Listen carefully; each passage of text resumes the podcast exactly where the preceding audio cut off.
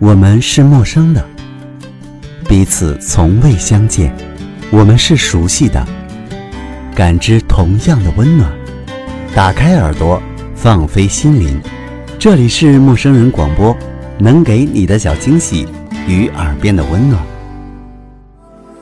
亲爱的耳朵，感谢你的细心守候，这里依然是陌生人广播，能给你的小惊喜与耳边的温暖。我是小鸟。在这样一个下着雨的安静的午后，为您送上今天的节目。今天我想聊一聊关于亲情的故事。文章的作者是奶茶刘若英。那么接下来就让我们一起阅读《今年桂花不飘香》。从有记忆以来，家里的院子里就有一棵桂花树。每年秋天一到，整个院子就会飘起阵阵的淡香味。最记得小时候的一个画面，就是公公老爱站在树下，拎着一杯水在那儿漱口，然后口里念念有词的，不知道说些什么。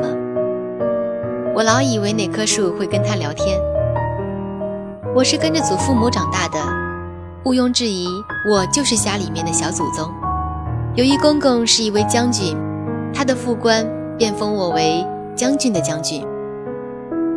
由此可知，我那一生在战场上出生入死的公公是如何的拿我无可奈何。有一年，一位李先生到一些老朋友家去拜会，碰巧我放学回家，看到一辆黑车子离开家的巷子。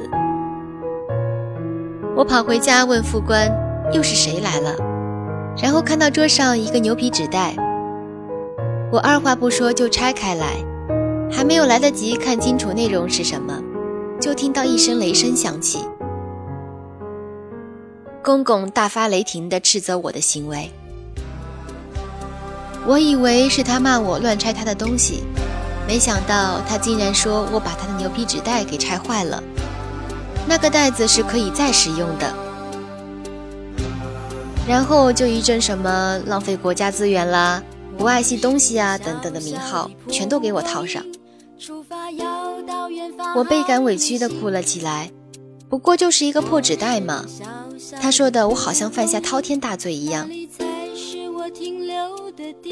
我不止哭，还从楼下哭到楼上给我婆婆听，再从楼上哭到楼下的房间，然后再遵照八点档的剧本，把房门给反锁起来。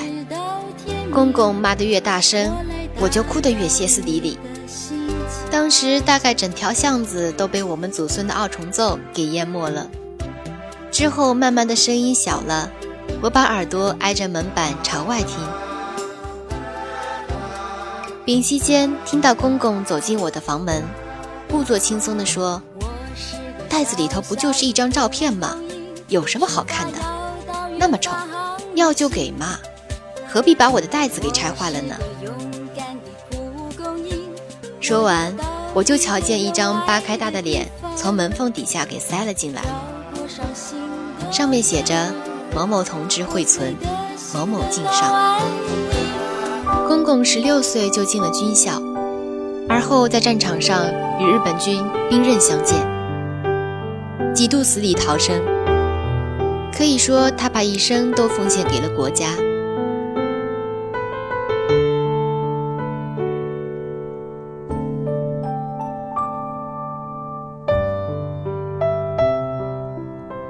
来过着半退休的生活，也仍旧是一概与俗世无争的气魄。如果你问他最喜欢的歌是什么，他可能会回答你他唯一知道的一首通俗歌曲《绿岛小夜曲》。如果问他会唱什么歌，那他一定会毫不思索地回答你《黄埔军校校歌》。而这种耿介、寂静、可爱的个性，也会表现在一些不那么恰当的场合。只要是任何的婚丧喜庆要找他致辞，他一定可以跟民族大义扯上关系。我常常觉得呢，那一对一对的新人一定搞不懂，他们两个人结婚跟国家的前途有什么关系。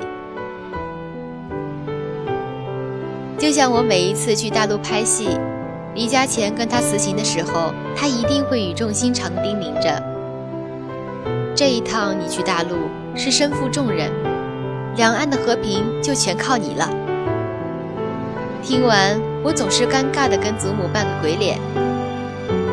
可是现在回想起来，除了他们那一代的军人，又有谁会如此时刻胸怀着忧国忧民的使命？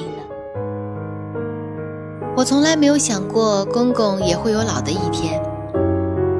曾几何时，他不太大声说话了，连路都开始懒得走，坐在那一张椅子上，一坐就是一天。慢慢的，连饭也不肯自己吃了。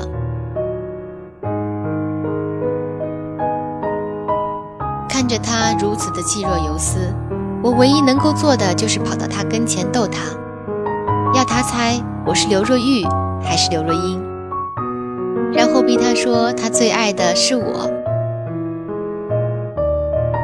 早些年我在外头受了委屈，我就靠在他的胸前，撒娇的跟他告状。说有人欺负我，然后要他拿枪替我毙了他们。他会含含糊糊的回答说：“好，好，好。”可是后来，他的眼睛只看着远方，嘴里念叨的常常只是一些大陆老家的人事物。再后来，干脆完全不说话了。身体虚弱的公公进进出出医院好几回，直到那一天，我正在参加舞台剧的记者会，接到消息说医生送他进了加护病房。当我再次看到他的时候，他的全身已经插满了管子。第一次，我听到医生不是对我说过几天就可以出院了。第一次。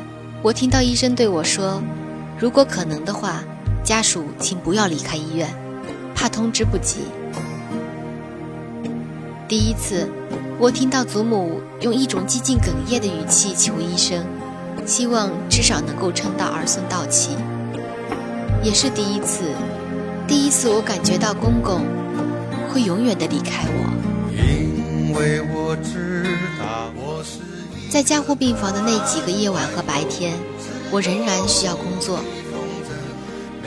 我随身带着行动电话，每到一个地方就急着确定电话一定能够收得到。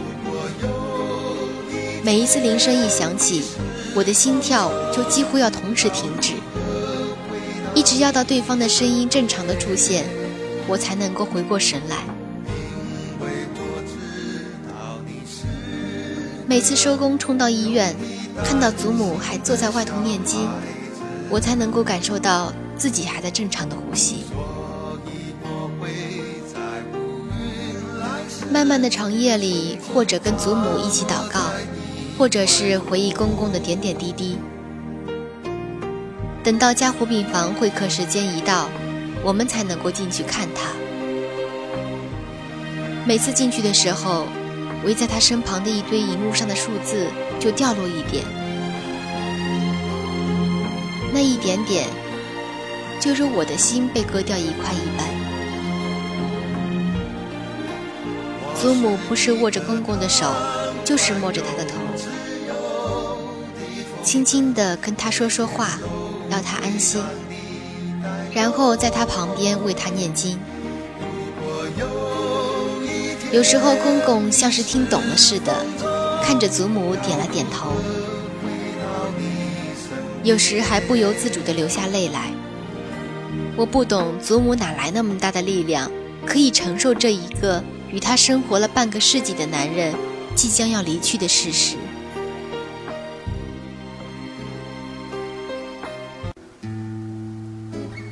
祖母要我给她唱歌，我依偎在她耳旁。唱《绿岛小夜曲》，却怎么也唱不准音。她倒也像是喜欢的，点了点头。我扑在他的身上，哭了起来。第一次，他没有话语来安慰我。就在那几天中。家里人告诉我，院子里的那棵桂花树，那一棵跟着我公公聊了一辈子天的桂花树，枯死了。一九九八年八月二十二号上午十一点多，他终于不愿意再跟机器作战了，荧幕的画面归零。过了几天，在替公公整理东西的时候，发现了一个用过的牛皮纸袋，上头写着“刘若英小朋友收”。我都忘记了自己曾经收集过邮票，打开来看，全是一些完完整整、一套一套的旧邮票，还有几张我在读幼稚园的时候老师发的，只有手掌般大的，上头印着奖的纸片。所以将军公公，毕竟不是无时无刻只有民族大义，孙女儿也是很宝贝的。望着这几个简单的毛笔字，我仿佛不经意间窥见了他坚毅的躯壳里那柔情的心灵。而牛皮纸袋，每一个珍惜使用的纸袋，原来可以用来包装他无微不至的心意。我带着这一份再珍贵不过的牛皮纸袋走出门，看见那棵早已经枯掉的桂花树，竟然闻到了扑鼻的桂花香。只是今年满意的香气不再出自于院子里的桂花树，而是从更深更远的地方飘过来，穿过千山万水，从我公公所在的地方飘过来。